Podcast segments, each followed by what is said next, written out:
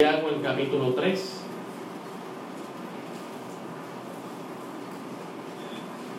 Y estaremos dando lectura del verso 1 al verso 12.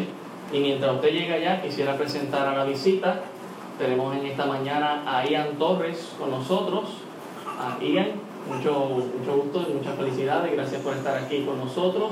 Así que un fuerte aplauso para Ian.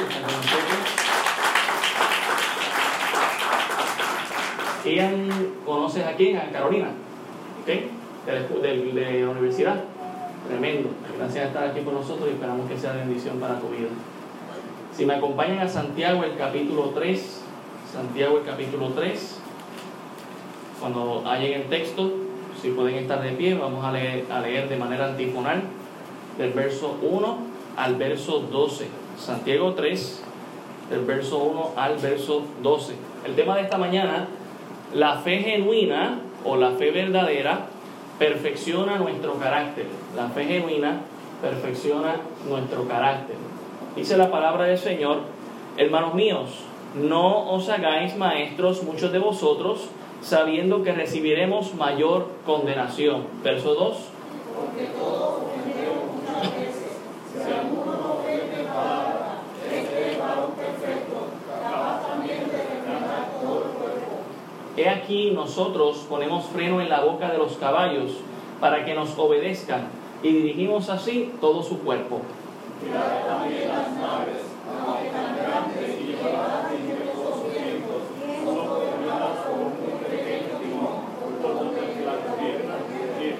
Así también la lengua es un miembro pequeño que se jacta de grandes cosas. He aquí cuán grande bosque enciende un pequeño fuego.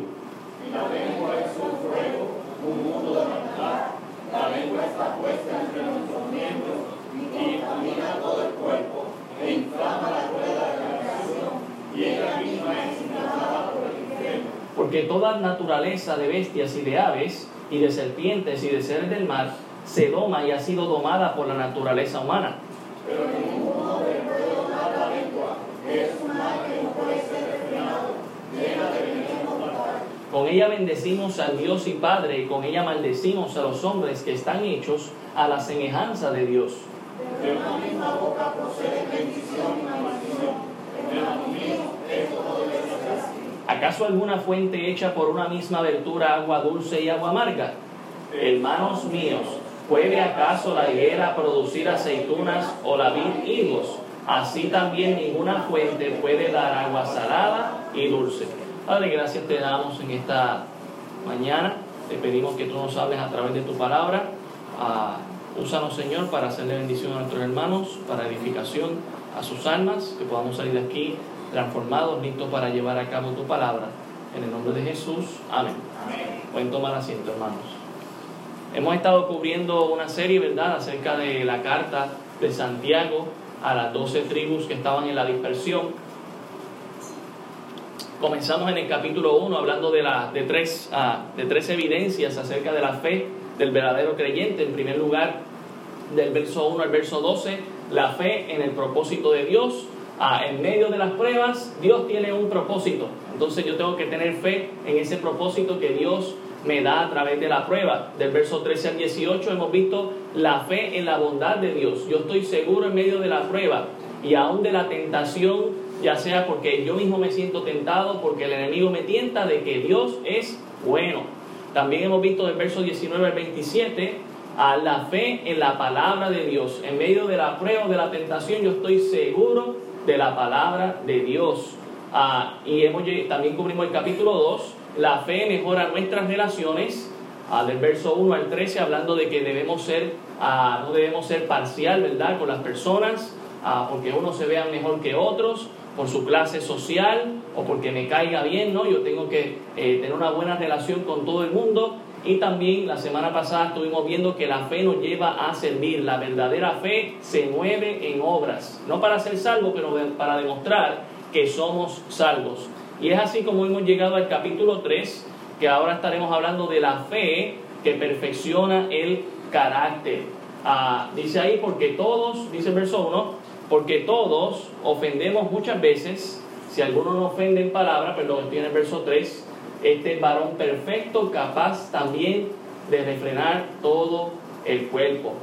Según Santiago, en este capítulo debemos considerar tres cosas fundamentales si queremos ser maduros en nuestro carácter. Número uno, la enseñanza personal, esto es que es, saber refrenarse o tener dominio propio de nuestra propia lengua. El número dos, el poder de nuestras palabras. Esto es cuando nos dirigimos a otras personas, ya sea para responder, para enseñar o relacionarnos con ellos. Cómo yo me expreso.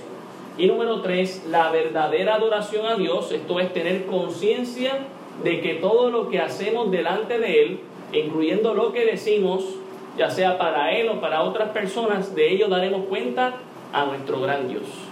Entonces, cuán consciente estamos, ¿verdad? Porque ahora Santiago se va a dirigir a un problema que él estaba viendo en estas, en estas ah, iglesias que se estaban formando de judíos, cómo ah, se manifestaban hablando, qué eran las expresiones que decían. Ah, el Señor Jesucristo no lo pudo haber dicho mejor cuando se lo dijo a los fariseos y a los escribas generación de víboras, ¿quién les enseñó a ser buenos siendo malos? Ustedes hablan de la abundancia que hay en su corazón. De su boca, las expresiones que dicen, se ve en su corazón lo que hay. Entonces, ¿verdad, hermano? Cuando llegamos aquí al capítulo 3, recordamos que Santiago está recordando al Señor Jesucristo y está expandiendo ese mensaje de Jesús, siendo aún más específico todavía. Dice el verso 1, hermanos míos, no os hagáis maestros muchos de vosotros, sabiendo que recibiremos mayor condenación. Santiago no quiere desanimar a la congregación que, que se están formando allá en la dispersión a que nadie sea maestro. Lo que está buscando es tener cuidado con algunos que se quieren levantar porque quieren reconocimiento. Recuerde que el maestro era alguien importante en la sociedad y lo sigue siendo para nuestra sociedad hoy en día. Y en aquellos tiempos el maestro tenía liderato, tenía voz, la gente le escuchaba, tenía influencia. Y Santiago ve que algunos se están levantando, pero no es para tener buena influencia, no es para asumir un liderazgo responsable, sino porque simplemente quieren ser reconocidos. Pero mientras están siendo reconocidos, están destruyendo, están haciendo más mal que bien. Por eso él les dice, hermanos míos, no os hagáis maestros muchos de vosotros, sabiendo que recibiremos mayor condenación. Y fíjense, ¿verdad? Que él está hablando aquí a hermanos creyentes y esta condenación no necesariamente es una condenación al infierno, aunque algunos de ellos sabemos que eran falsos maestros en medio de una congregación y estando conscientes de ellos, pues algunos de ellos serían condenados. Pero también hablándole a creyentes que quizás no están capacitados para ser maestros, no son aptos para ser maestros porque todavía necesitan educarse. Mira, uno tiene que aprender a ser estudiante antes que maestro. Y, en el cristianismo también, hermano, es lamentable, aunque sigue siendo una, no deja de ser una bendición, ver gente que se convierte del mundo y quieren con todo su corazón servir a Dios. Eso es tremendo. Pero a la misma vez es lamentable cuando ya inmediatamente quieren asumir el liderazgo que todavía tienen que aprender como estudiantes. Entonces eso es lo que está diciendo Santiago, hermanos míos. No se hagan todos maestros. Espérate, hay muchos que están ah, cayendo en condenación, ah, están dando un mal testimonio, un mal ejemplo. Gracias, hermano, ahora me veo mejor. Amén. Mira, en silencio ahí, pastor. Gracias, pastor. Esto significaría la autosuficiencia personal. Y hay dos tipos de enseñanza, hermano. Está la enseñanza didáctica, que es la que enseñamos con nuestra boca, pero también está la enseñanza vivencial. Y Santiago estaba viendo algo aquí. Muchos estaban aquí didácticamente enseñando, pero con su ejemplo. Uh, mano, alguien dijo por ahí, ¿verdad? Que ah, muchas veces hablamos más con nuestros gestos que con nuestra boca. Y que muchas veces nuestro ejemplo no deja que lo que hablamos con nuestra boca se escuche. Porque ya vemos a esta persona, no sé si usted, usted ha pasado, pero usted escucha a esta persona y usted dice, usted como que se le tapa los oídos automáticamente. Usted dice, ¿Por qué voy a escuchar a esta persona que tiene un mal ejemplo, que es una persona corrupta, que es una persona de mala influencia? yo no voy a escuchar a esa persona. Ah, pues eso es lo que está preveyendo Santiago en las congregaciones. Está diciendo que tengan cuidado, vamos a traer más condenación, más destrucción, si muchos de nosotros nos convertimos en maestros. Cuando Santiago dice no os hagáis maestros, se refiere a la enseñanza didáctica llevada a un extremo según el contexto, no se refiere meramente a enseñar una clase, sino a juzgar con la boca. ¿Por qué? Porque cuando uno enseña tarde o temprano uno tiene que tomar un, juicio. Ofender, ofender, enjuiciar, condenar a la gente es hacernos maestros por uno mismo y no tener en cuenta la madurez personal. Definitivamente en el cristianismo uno tiene que aprender a crecer. Uno es un bebé cuando nace en el Señor. Así sea que tengamos 85 años, físicamente usted conoce al Señor a esa edad, usted empieza a dar sus primeros pasos en el cristianismo. Y usted no puede rápido empezar y ya enseñar, ya no. Usted tiene que aprender a hacer. Mire, yo no estoy aquí, ¿verdad? Porque ayer fue que aprendí. Llevo años aprendiendo, llevo años educándome y todavía me falta mucho. Pero el Señor, ¿verdad? Nos ha ido instruyendo. Eh, eh, insistir en la enseñanza didáctica antes que la enseñanza con la vida es dejar de depender puramente de Dios y de los dones que Él ha provisto para cada uno de sus hijos. Volvemos a lo mismo, es importante que cuando nos hacemos maestros, mire qué bendición, mientras más liderato hay en la iglesia, más esa iglesia es bendecida. Pero si tenemos un liderato incorrecto, que viene aquí simplemente porque quiere ser reconocido, porque quiere tener influencia, con una mala agenda, pues entonces la iglesia no se beneficia. Queremos líderes que son aptos para el ministerio, que están listos para enseñar a otros, para hacer de bendición que con su ejemplo, lo que dicen con su boca, ya lo viven, ya lo enseñan. Ah, no todos somos maestros, hablando didácticamente, allá en Primera de Corintios 12, si quiere dejar un marcador ahí, Primera de Corintios 12, 29, Primera de Corintios 12, 29, el apóstol Pablo le habla aquí a la iglesia de Corinto y le hace un par de preguntas que todas se contestan con no. Dice, ¿son todos apóstoles? No todos eran apóstoles en esa congregación. ¿Son todos profetas? No todos estaban haciendo la ejecución de, dar profecía. ¿Son todos maestros? No, no todos eran maestros. Donde hay maestros también se necesita qué? Estudiantes. Así que no todos eran maestros. ¿Hacen todos milagros? No todos tenían esa capacidad de con fe pedirle al Señor para que se ejecutara un milagro. Eh, todos tienen una función principal dentro del cuerpo. Y eso es lo que está diciendo Santiago. Oye, no vengan todos a convertirse a maestros rápido, buscar una posición de liderato cuando todavía no estamos preparados para asumirlo. Pero sí todos podemos ser maestros del bien con nuestras vidas. Yo creo que todos estamos llamados hasta cierto punto a ser maestros enseñando a otros con nuestro ejemplo. el apóstol Pablo insta aún a las mismas mujeres a ser maestras del bien. Mire Tito, el capítulo 2. Tito, el capítulo 2 para que usted vea cómo Pablo anima aún a las mujeres. en el versículo 3, Tito 2, versículo 3, dice, las ancianas asimismo sean reverentes en su porte, no calumniadoras, ¿verdad? Y cuando habla de calumniadoras es gente que le gusta culpar a otro falsamente, ¿verdad? No esclavas del vino, maestras del bien ¿Y qué debían enseñar? Mire el versículo 4, que enseñen a las mujeres jóvenes a amar a sus maridos y a sus hijos, a ser prudentes, castas, cuidadosas de su casa, buenas, sujetas a sus maridos, para que la palabra de Dios no sea blasfemada. Así que creemos también en el ministerio de las mujeres siendo maestras en este gran contexto aquí para ser de influencia a otros. Es importante eso, pero eso es básicamente a ser maestros con nuestro ejemplo porque usted puede decirle a alguien, no hagas esto, y usted hacerlo. Entonces, se contradice. Tiene que haber un ejemplo vivencial en nuestra vida. Es Dios quien establece a los maestros en la iglesia, hermano, con el orden de su palabra y los siervos que Él ha colocado en el cuerpo. No nos hemos impuesto. Miren Romanos 12, 7. Romanos, el capítulo 12, el versículo 7. Romanos 12, 7.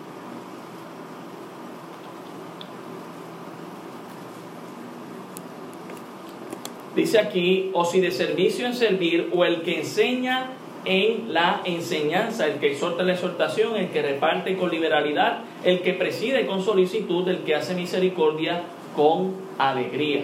Y luego dice el versículo 9, muy interesante, el amor sea sin fingimiento. Es decir, que debo expresar esto. ¿Cuál es la motivación de asumir un liderato en la iglesia? Debe ser el amor a mis hermanos. Debe ser el amor a Dios. Quiero ser maestro un día y quiero poder enseñar la palabra de Dios. ¿Cuál es mi fin? porque amo a Dios, porque amo a mis hermanos. Ese debe ser el fin. Mire 2 de Timoteo 2.2. 2 de Timoteo 2.2. 2 de Timoteo capítulo 2, el versículo 2. Dice, lo que has oído de mí ante muchos testigos, esto encarga a hombres fieles, fieles, que sean idóneos para enseñar también a otros. Hermano, déjeme darle un ejemplo de alguien que no fue idóneo en un momento dado en su ministerio. Marcos, hablando del que escribió el Evangelio de Marcos, no era idóneo en un momento en su vida en el ministerio. No lo fue. Pablo ni lo quería. Yo, más, hubo una disputa ahí con Bernabé porque Pablo decía, no, él no es útil para el ministerio. Pero ¿sabe qué? Más adelante, Pablo dice, tráeme a Marcos porque me es útil para el ministerio. Entonces quizás usted dice, bueno, yo, yo creo que es verdad, todavía yo no estoy apto para el ministerio. No estamos buscando dejarte ahí, que te quedes ahí en la banca el resto de tu vida. Prepárate, busca crecer en el Señor y que un día podamos decir, ¿sabes qué? Tráeme a esta persona porque es apta para el ministerio. Eso es lo que estamos diciendo, todo tiene su momento, todo tiene su lugar. No nos hagamos maestros muchos queriendo tener ah, eh, influencia, poder, buscando agendas ocultas, porque lo que vamos a buscar realmente es condenación para nuestras vidas. Más bien vamos a prepararnos para recibir la bendición y que seamos de bendición también a otros. Ah, me quiero mover al, versículo 2, si no, me, quedo ahí y no avanzo. Mire Santiago 3, versículo 2. Santiago 3, 2. Mire lo que dice, dice, porque todos ofendemos muchas veces, si alguno no ofende en palabra, este es varón perfecto, capaz también de refrenar todo el cuerpo. Una de las razones por las que Santiago dice, no, no, no, no se hagan maestros muchos de ustedes, no es solamente por la agenda equivocada o por la, situación que uno quiere presentar ante otros, sino también es que muchos de ustedes necesitan aprender a no ofender a otros mientras enseñan. Y eso es algo difícil, y mucho más en la palabra de Dios. Luego voy a explicar algo usted podrá pensar, wow, pastor, yo me he sentido muchas veces ofendido por lo que usted predica en la palabra de Dios. Bueno, una cosa es que la verdad te ofenda y otra cosa es cómo te, se te presentó esa verdad. Si te la presentamos con amor, con cariño, pero también con autoridad y te ofendió, lo que uno tiene que hacer es examinarse ante la palabra de Dios. Pero otra cosa es que yo me pare aquí en el púlpito y hablar de manera personal hacia tu vida y ofenderte. Y muchas veces esa tentación está, hermano. Pero miren lo que dice el versículo 2, dice, que ese varón que no ofende en palabra es capaz también de refrenar todo el cuerpo. Hay un dominio propio en ese maestro. Sabe qué decir y sabe qué pensar y no decir. No es que empezó a hablar y dijo todo lo que pensó. No, hay que tener control. Por eso no todo el mundo debe ser maestro. Dice, si alguno no ofende en palabra, este es varón perfecto. Santiago quiere decir que el uso de nuestras palabras va de la mano con el nivel de nuestra madurez. Mire primera de Pedro 3.8. Primera de Pedro 3.8. Primera de Pedro 3.8 dice, finalmente, sed todos de un mismo sentir, compasivos. Un maestro debe ser compasivo, amándoos fraternalmente, debe mostrar amor, misericordiosos, dice también ahí, amigables, no devolviendo mal por mal, ni maldición por maldición, sino por el contrario, bendiciendo, sabiendo que fuiste llamados para que heredaseis bendición. Así que ah, cuando vamos a la palabra del Señor, vemos aquí la bendición que es poder enseñar a otros, pero uno tiene, tiene que ser compasivo al momento de enseñar, tiene que ser ah, ah, amoroso hacia las otras personas. Déjeme decir algo en esta mañana. Respeto a todas las personas que están tomando sus precauciones para el coronavirus. Les amo, les quiero, tener salud así, yo les respeto y les voy a dar así el saludo. Si quiere hacer el saludo chino, también se lo voy a dar pero si usted me quiere dar un abrazo, en el amor del Señor, démelo, yo se lo voy a dar, no se lo voy a negar. Quizás usted le hace falta un abrazo, un beso. Yo me he tomado bastante vitamina C, voy a seguir tomando vitamina C. Así que yo no lo voy a negar ese abrazo, ese beso. De igual manera, respeto a los hermanos que están tomando su cuidado. Hemos dejado de dar, ¿verdad?, el, el famoso abrazo que nos damos de grupo aquí, ¿verdad? Para evitar eso, pero si usted necesita un abrazo, también le amo y le quiero y se lo, se lo voy a dar. Así que eso es importante, ¿verdad? No queremos dejar de mostrar el amor los unos a los otros. Vamos al versículo 3, allá en Santiago 3. El versículo 3 dice, ahora eh, Santiago nos va a dar tres ejemplos acerca de lo que es poner control sobre nuestra lengua. Dice Santiago 3, versículo 3, He aquí nosotros ponemos freno en la boca de los caballos para que nos obedezcan y dirigimos así todo su cuerpo. Al caballo, que es un animal que no es doméstico de por sí, es un animal salvaje que el hombre doma simplemente poniéndole una cuerdita aquí en la lengua que cuando tira para atrás ese caballo reacciona porque no quiere que le toquen en la lengua. Es increíble cómo nosotros, el ser humano, tiene la capacidad para domar un animal tan salvaje como ese y muchos más que hemos podido domar. Mire otro ejemplo que dice en el versículo 4. Mirad también las naves, aunque tan grandes y llevadas de impetuosos vientos, son gobernadas con muy pequeño timón por donde el que quiere las gobierna, por donde el que, el que la gobierna quiere. Ah, aquí la referencia a nave, ¿verdad? No existían ah, los aviones, es en referencia a los barcos, pero yo creo que ya hoy en día también se puede aplicar este versículo a los aviones. Sigue siendo un control pequeño el que se está, sigue siendo un control pequeño el que se está, el que está controlando el avión. Parece que está esto diciendo goodbye, está flashando en rojo y verde, estamos en vivo, si alguien me trae un micrófono y sigo la predicación. Perdonen, estamos en vivo. Amén. Seguimos. Mire, a, a, pesar de lo grande que puede ser un barco, a pesar de lo grande que puede ser un avión, con un control pequeño controla toda, ¿verdad? A esa maquinaria. Mire también a el versículo, el versículo 5, así también la lengua es un miembro pequeño, pero se jacta de grandes cosas. He aquí cuán grande bosque enciende un pequeño fuego. Fíjense, habla acerca de la lengua, pero quiero hacer el tercer énfasis en el ejemplo que se nos está dando aquí de un bosque. ¿Qué se necesita para incendiar un bosque? Solamente un pequeño fuego. Un pequeño fuego puede comenzar a destruir todo un bosque, ¿verdad? Y creo que eso lo hemos visto en California, lo hemos visto aquí también en el sur, ah, ya sea eh, provocado o ya sea porque la misma de la naturaleza, en el sentido de que el sol le da tan fuerte al pasto que se empieza a quemar y solamente falta con que un pequeño pedazo de pasto empiece a incendiarse y se riega por todos lados y así, ¿verdad? Es la lengua, hablando aquí, la jactancia que se puede dar, el orgullo que uno puede darse con su propia lengua. Uno se puede hasta endiosar, hermano, con, la propia lengua de uno. Ah, y eso es lo que está diciendo aquí, pero sin embargo, vemos que Santiago está viendo algo en la naturaleza humana. A pesar de que domamos animales ah, tan fuertes como el caballo, a pesar de que domamos máquinas tan grandes como un pequeño, ah, un pequeño guía, y a pesar de que podemos incendiar un bosque, ya sea provocado porque la naturaleza lo provoca con algo tan pequeño, no podemos controlar la lengua. Y eso es algo, ¿verdad?, que tenemos que nosotros meditar en nuestra vida. Dice el verso 6, y la lengua es un fuego, un mundo de maldad. La lengua está puesta entre nuestros miembros y contamina todo el cuerpo e inflama la rueda de la creación y ella misma es inflamada por el infierno. Quisiera darle algunos versículos que en la Biblia aparecen en cuanto a esto de la lengua, algo que nosotros tenemos de guardar en nuestra vida es nuestra lengua. Mire Proverbios 20, 19. Vamos a estar bastante ahí en Proverbios buscando algunos versículos acerca de lo que es guardar la lengua, tener cuidado Miren las cosas que podemos hacer y que no debemos hacer. Proverbios 20, 19. Miren lo que dice ahí. Dice, el que anda en chismes descubre el secreto. No te entremetas pues con el suelto de lengua. Ah, eso es algo muy importante, hermano, y es muy ah, práctico para nuestras vidas. ¿Cuántos conocemos a gente bochinchera? No te metas con esa gente, de los de lejito.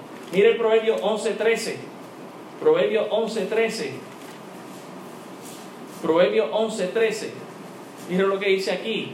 El que anda en chismes descubre el secreto, mas el espíritu fiel lo guarda todo. ¿Cómo quiere ser conocido, hermana y hermano? como el chismoso de la congregación, el de la familia, el del vecindario, o como esa persona fiel a quien tú le puedes confiar un secreto y sabes qué, esa persona se lo va a llevar a la tumba. ¿Cómo quieres ser tu conocido? Eso es muy importante, eso va a dejar saber tu carácter, quién eres. Mire Proverbios 16, 28. Proverbios 16, 28. Dice, el hombre perverso levanta contiendas y el chismoso aparta a los mejores amigos. Yo recuerdo una vez estando en. Eh, mi esposa dice que es que las dos muchachas estaban enamoradas de mí, pero yo creo que se levantó una vez un, un chisme. Yo estaba en la universidad y estaba ahí preparando un trabajito. Y, y tenía las dos compañeras, una de un lado y otra del otro, estábamos haciendo un trabajo. Y yo salgo un momentito al baño. Y cuando regreso, una estaba por un lado y la otra por el otro y nunca más se hablaron en todo el semestre. Yo nunca supe cuál, pero yo, alguien me dijo, fue un bochinche ahí que se levantó. Yo, yo no sé, yo, ella, mi esposa dice, lo más seguro que estaban enamorados de ti. Yo no creo, yo creo que fue otra cosa. Algo se levantó ahí, un bochinche. Mire, aparta, y eran bien amigas, eran bien amigas. Después yo tenía que estar de un lado para otro en la universidad, tenía que estar con aquella ayudándola, aquella consolándola. Hermanos, mire, el, chisme aparta a los mejores amigos. Usted no quiere ser hallado el chismoso. Mire, mire Proverbios 26, 20. Proverbios 26, versículo 20. Proverbios 26, 20 dice, sin leña se apaga el fuego. Primero da una, ilustración acerca de algo que uno puede hacer para apagar el fuego. Sacarle la leña y el fuego se va a deshacer poco a poco. Y dice, y donde no hay chismoso, si esa la contienda. Hermano, yo creo que el creyente tiene que aprender a recibir el chisme y a dejarlo ahí. Aquí se acabó el chisme. Uno no puede evitar que la persona te lo cuente, pero uno puede evitar pasárselo a otro. Mira, te enteraste que, que a mí me dijeron. No, me enteré y ahí se quedó. Ahí para el chisme. Sea eso, hermano, sea ese tipo de persona al que si es que cesa con el chisme, Vamos a algunos salmos, ya hemos visto proverbios, vamos a algunos salmos, vamos al Salmo 141, el verso 3. Salmo 141, el verso 3. Mire cómo este salmista dice, dice, pon guarda a mi boca, oh Jehová, guarda las puertas de mis labios. Hermano, yo creo que esa es una oración que debemos hacer todos los días un corito por ahí medio merengado dice, ayúdame Señor a controlar mi lengua, ¿verdad? Mejor óreselo al Señor. Ayúdame Señor a ponerle control a mi lengua, a cerrar mis labios cuando los deba de cerrar. también el Salmo, el Salmo 101, versículo 5, Salmo 101, el versículo 5, estamos viendo nada más algunos versículos. Salmo 101, versículo 5 dice, al que solapadamente infama a su prójimo, yo lo destruiré, no sufriré al de ojos altaneros y de corazón vanidoso. Pero ¿verdad? hacemos el énfasis ahí en esa primera parte que dice al que solapadamente infama a su prójimo, es decir, alguien que de manera silijosa, sin que nadie se entere, busca cómo a quizás sembrar cizaña o decir algo para destruir a esa persona. A ah, mire el Salmo 50, el versículo 20. Salmo 50, el versículo 20. Salmo 50, el versículo 20 dice, tomabas asiento y hablabas contra tu propio hermano, contra el hijo de tu madre ponías infamia. Aquí, ¿verdad? Eh, haciendo un señalamiento a alguien que hacía algo incorrecto con sus labios. Mire Salmo 41, el versículo 5. Salmo 41, el versículo 5. Mire lo que dice el salmista, mis enemigos dicen mal de mí, preguntando, ¿cuándo morirá y perecerá su nombre? Como hablaban de esta persona, ¿verdad? Ah, esperando la muerte. Y mire, hay muchos versículos más que no voy a poder decir por el tiempo, pero la realidad es que cuando, tenemos que entender a Santiago cuando dice, la lengua es un, es un mundo de maldad. Y muchas veces nosotros, hermanos, nos hemos prestado para ese jueguito, ya sea con el diablo o con nuestro amigo de mala influencia, para caer ya sea en el bochinche, en la murmuración, en decirle algo a nuestro prójimo que cae, que, que hace mal. Ah, dice un versículo que en la lengua está el poder de la vida o de la muerte. Ah, así que tenemos que tener mucho cuidado, ¿verdad? Ah, con lo que nosotros decimos con nuestra lengua. Volvemos allá a Santiago 3. Santiago 3, versículo 6, vuelvo y lo leo, dice, y la lengua es un fuego, un mundo de maldad. La lengua está puesta entre nuestros miembros y contamina todo el cuerpo e inflama la rueda de la creación. Hago un paréntesis aquí, pienso en la gente que llega a maldecir al mundo o, o, llega a decir maldiciones sobre cosas que Dios ha creado, perfectas, pero que el ser humano está tan frustrado con algo que le ha pasado y empieza a maldecir. Con nuestra lengua tenemos ese poder para hacer eso, hermano. No deberíamos hacerlo, pero está ahí. Dice, y contamina todo el cuerpo e inflama la rueda de la creación y ella misma es inflamada por el infierno. Dice el verso 7, porque toda naturaleza de bestias y de aves y de serpientes y de seres del mar se doma y ha sido domada por la naturaleza humana. Santiago no deja de asombrarse del el dominio que hemos aprendido a tener sobre toda la creación, básicamente. El provecho que el hombre le ha sacado a la creación dominándola. Y de hecho, para eso Dios nos puso como mayordomos. Desde Génesis el capítulo 1 el hombre, está, el hombre y la mujer están llamados para tener dominio sobre toda la naturaleza y obviamente ese dominio conlleva una responsabilidad y ser un buen mayordomo de lo que Dios nos ha dado. Pero es increíble que podamos dominar todo lo demás excepto esta pequeña lengua. Es increíble. Entonces tenemos que pedirle a Dios como ese salmista, Señor, ayúdame a guardar mis labios, ayúdame a cerrar mi lengua, a decir a no decir lo que estoy pensando ahora mismo, Señor. Ayúdame. Mire el versículo 8. Pero ningún hombre puede domar la lengua, que es un mal que no puede ser refrenada, llena de veneno mortal. Y aquí toma quizás, ¿verdad? El, está tomando probablemente el ejemplo de una serpiente, que muchas veces en su lengua o debajo de su lengua tiene ese veneno listo para que cuando muerda, mire, esté listo para, envenenar a alguien y matarle. Mire, la realidad, hermanos, que usted puede tomar a una persona depresiva y decirle un montón de cosas, como decirle, tú no vales nada, tú no tienes propósito en esta vida. Y puede ser tan fuerte lo que usted le está diciendo que esa persona va y, y, se quita la vida. Así de fuerte es lo que tenemos en nuestra lengua. O podríamos decirle todo lo contrario. Dios tiene propósito contigo. Estás en medio de la prueba, pero todavía tú puedes tener paz en medio de la tormenta y tú puedes seguir hacia adelante. Puede ser de bendición o de maldición. Pero aquí, ¿verdad? Eh, Santiago ah, nos dice, mira, la lengua puede llegar a ser veneno mortal. Veneno mortal. Dice el verso 9, una gran contradicción que se ve en nuestras vidas. Con ella bendecimos al Dios y Padre, y con ella maldecimos a los hombres que están hechos a la semejanza de Dios. Y esto tiene que ver, hermano, con, con, la fe en todo tiempo, ¿verdad? No, no, no nos desviemos del tema. Aunque estamos hablando de la lengua, la lengua va a mostrar qué carácter tengo el, confiando en el Señor. Si me paso maldiciendo y diciendo cosas negativas, o si yo le creo a Dios y sabes qué es que ese pensamiento se me ha pasado negativo sobre esta persona, yo no lo voy a decir, yo lo voy a aprender a amar y a querer y ayudarle. La verdadera adoración a Dios es consistente en nuestra lengua. Y lo dice ahí en el versículo 9, con ella bendecimos al Dios y Padre. Fíjese que Santiago se está dirigiendo a gente que ha profesado ser creyente, así que él está asumiendo que todos bendicen a Dios, ya sea en el tiempo de adoración, como hacemos aquí cuando estamos cantando y adorando a Dios, ya sea en el tiempo de oración, ya sea en el tiempo de leer la palabra de Dios, o ya sea en el tiempo de la prédica, que estamos ahí concentrados. Sí, Señor, es verdad. Sí, Dios tiene la razón en lo que estamos hablando y diciendo. Pero mire qué más dice ahí. Y con ella maldecimos a los hombres que están hechos a la semejanza de Dios. Esto es una gran contradicción.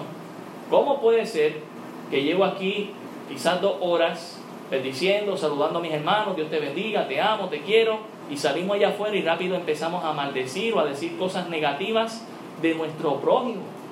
ya sea de nuestro, de nuestro cónyuge, ya sea de nuestros hijos, o de los hijos hacia los padres, o hacia nuestros vecinos. No, no puede haber esa inconsistencia en nuestra vida, hermanos. ¿Por qué? Porque nuestro prójimo ha sido hecho a la semejanza de Dios. Son criaturas de Dios, a, a las que debemos también tener respeto. Ellos tienen dignidad. Dios les ha dado dignidad. Dice el verso 10, de una misma boca proceden bendición y maldición. Hermanos míos, esto no debe ser así. Y pues recalco lo mismo que está diciendo Santiago, hermanos, no debe ser así.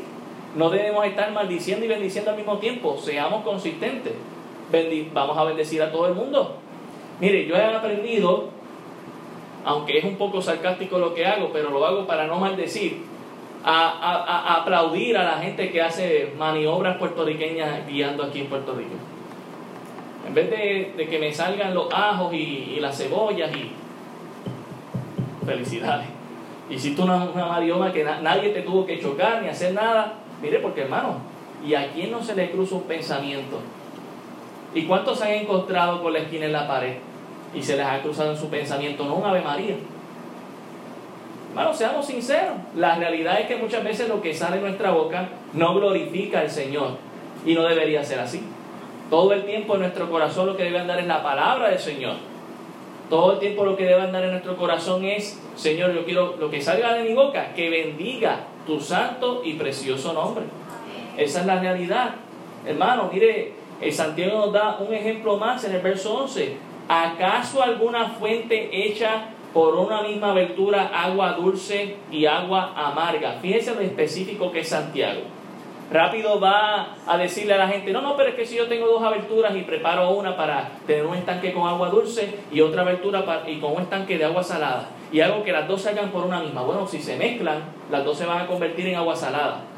Una va a dejar de ser dulce, porque se va a mezclar con el agua salada.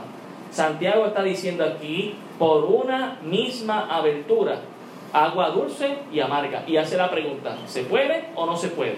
La realidad es que no se puede, hermanos. No se puede. Pues de la misma manera, si una cosa inanimada, porque no, eso no tiene vida, la fuente no tiene vida. La vida se la damos, o, el, la animación que hace, que es botar agua por, un, por una abertura, se la ha hecho el hombre. Ya sea natural o con batería o con electricidad. Pero el hombre es quien ha hecho eso. Si eso no lo hace la naturaleza, no teniendo vida, hermano, creo que debemos seguir el mismo ejemplo, ¿no? Nosotros sí que tenemos vida, que tenemos un razonamiento, que sabemos lo que está bien y lo que está mal. Deberíamos controlar nuestra lengua de decir, no, eso no está bien. Ah, que solamente salga de mi boca agua dulce, no agua amarga. Mire que nos dice ahí en el verso 12, hermanos míos, ¿puede acaso la higuera producir aceitunas? La higuera, ¿verdad? Es el árbol que da higos. Y dice, la higuera, ¿puede dar aceitunas? Bueno, trayéndolo a los puertorriqueños, el mango, ¿puede dar aguacate? No, hermano, por más que usted quiera. Sí, ya sabemos que con la ideología de género, ¿verdad? Un hombre puede salir de otra cosa, pero un hombre sigue siendo hombre y una mujer sigue siendo mujer aún desde el útero del vientre de una madre. Esa es la realidad.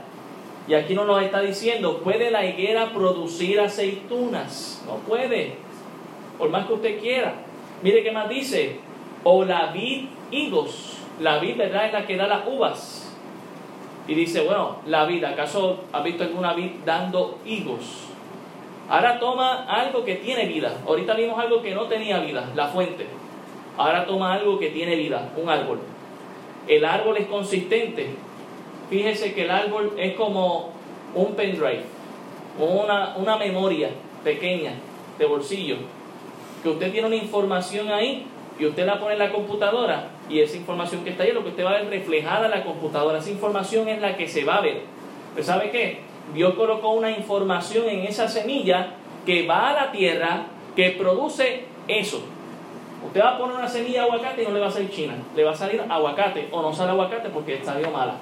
Pero no va a salir otra cosa. Fíjese que Dios es el primer tecnológico. Produció tecnología con vida.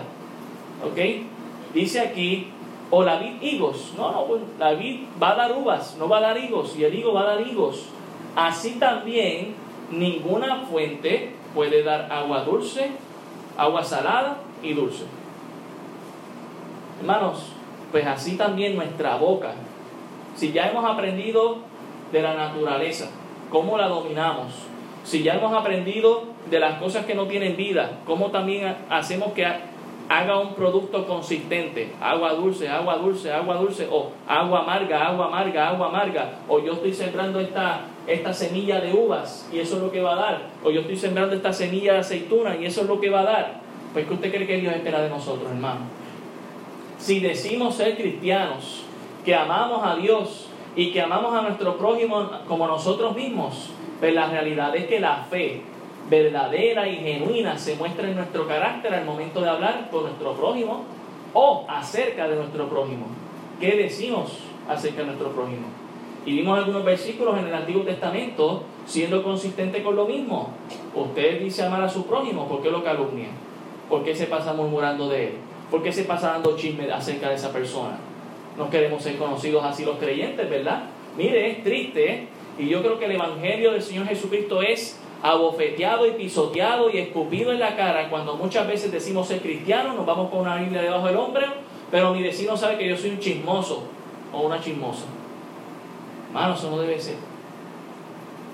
Esa gente podría ser ganada por tu testimonio, pero mire, no quieren ni saber del cristianismo porque el que nosotros vivimos no está siendo consistente.